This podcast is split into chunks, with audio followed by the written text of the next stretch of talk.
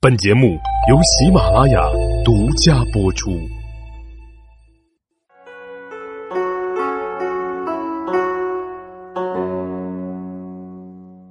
大家好，欢迎大家收听《幼罗说历史》。我们上集讲到了诸葛亮辅佐刘备治理蜀地，那么他治理蜀地呢，是崇尚严刑峻法的，这就使得很多人呢都有所埋怨。法正都对诸葛亮说：“以前呐，这汉高祖入了函谷关，废除秦朝苛法，约法三章，秦地的百姓感恩戴德。如今。”您借助权势的力量占据益州，尚还没有来得及施加恩惠进行安抚呢。况且对于益州很多人而言，可算是外来的客，那客人的姿态本应是降低的。希望您能够放宽刑律和禁令，以适应当地人的意愿呢。诸葛亮却是说道：“您只知其一，不知其二啊。秦。”因为暴虐无道、政令苛刻，造成了人民对他的怨恨，所以一介草民大呼一声，天下就土崩瓦解了。汉高祖在这种情况下可以采用宽大的政策，而获得很大的成功。可是刘璋呢？刘璋他糊涂软弱，从其父刘焉那时时，刘家对蜀地之人两世的恩惠，全都靠着典章和礼仪维系上下的关系。互相奉承，使得德政不能施行，刑法失掉威严。蜀地的人专权而为所欲为，君臣之道渐渐破坏。给予高官表示宠爱，官位无法再高的时候，反而会被臣下轻视。顺从臣下的要求，施加恩惠，不能满足他们的时候，臣下便会轻狂怠慢。蜀地之所以到了破败的地步。实是由于这样的原因引起的呀，而我现在就是要树立法令的威严，法令被执行，人们便会知道我们的恩德了。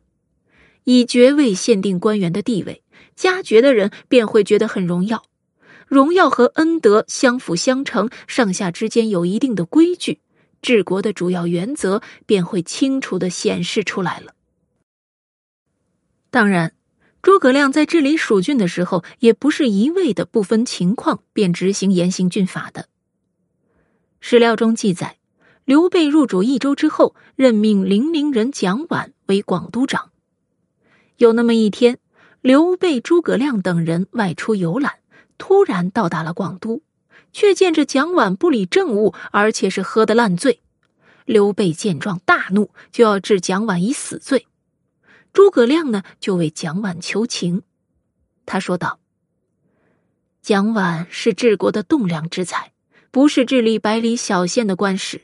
他施政以安定百姓为本，不以做表面文章为先。还希望主公可以重新考察。”我们都知道，刘备呀，他一向尊重诸葛亮，于是呢，便没有给蒋琬定罪，只是免去了他的官职。也是在这一年，刘备从广汉郡分出了梓潼郡，任命中郎将南郡人霍峻为梓潼太守，以嘉奖其功。那么，刘备之所以会嘉奖霍峻，是因为当初刘备率军攻打刘璋时，留下霍峻守卫加盟城。当时，张鲁见刘备率军离开了，便派了杨昂来引诱霍峻，要求与之共同守城。霍峻答复说道：“我的头可得，而城不可得。”杨昂只好作罢。再到后来，刘璋的部将福晋、向存等人率领一万余人，溯狼水向上游进发，围攻霍峻，竟有一年的时间。当时霍峻的加盟城中只有数百名战士，霍峻却能准确的把握时机，窥伺敌人疲态的机会。挑选出精锐部队出击，大破敌军，斩杀了项存。故而刘备在平定蜀中之后，才会任霍峻为梓潼太守、皮将军。怎么别看这梓潼郡，他是从广汉郡分出来的，但是实际上呢，他可是囊括了益州北部几乎所有的重要关隘。比方说，这加盟、白水、剑阁、江油、涪城等，都是属于梓潼的。而这些呢，都是益州重要的防区。故而可以说，如今的霍峻呢，他可是承担了与张飞共同担任北方防守的重任。好了，咱们讲到这儿啊，时间也来到了汉孝献帝建安二十年（公元二百一十五年）。这一年的正月十八日，曹操的二女儿曹节被册立为皇后，赐天下男子爵位，每人一级；三老、孝悌、力田，每人两级。赐诸王侯公卿以下谷物分别不等。同月，曹操下令撤销云中郡、定襄郡、五原郡、朔方郡，各郡设了一县制，合并四县为新兴郡。这年三月，曹操亲自率兵十万西征张鲁，他率军进发至陈仓县，准备从武都郡进入氐族部落。不料，氐族人却是在途中拦截。曹操随即派出张合、朱灵，打败了敌人。四月，曹操从陈仓县出发，经散关到达河池县。氐王窦茂带领手下部众一万余人，仗势着地势险要，不肯降服。同年五月，曹操率军向窦茂发动进攻，将窦茂及其部众全部诛杀。那在之前呢，我们说过，夏侯渊大破韩遂军，迫使韩遂逃往西平郡。当时驻守于西平郡的严行是韩遂的女婿，韩遂万万没有料到，严行竟然是纠集他的部下，打算杀了韩遂投降，以来响应夏侯渊。当时严行趁夜攻击韩遂，虽是未能攻下，却也让韩遂极为失意。他便向自己的心腹程公英说了自己打算从羌中撤军至蜀地依附刘备的想法。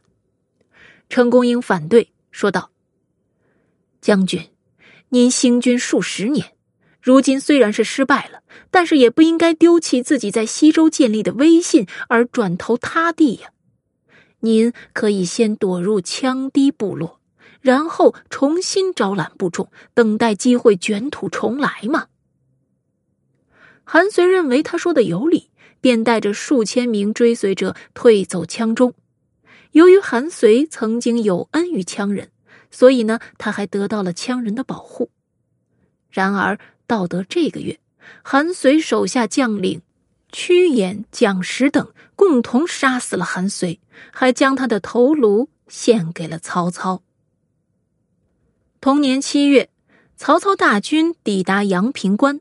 张鲁准备以汉中为代价向曹操投降，但是呢，他的弟弟张卫不同意，率着数万人马凭借关隘坚守，张鲁就只能让部将杨昂与张卫一同据守，并且呢，还沿着山腰修筑起了十多里长的长城作为防御，这就使得曹军一时之间难以攻克了。而这阳平关呢，山势险峻难登，不能及时攻取，就使得曹军耗在了此处，而且士兵死伤很多，军粮很快也要用尽了。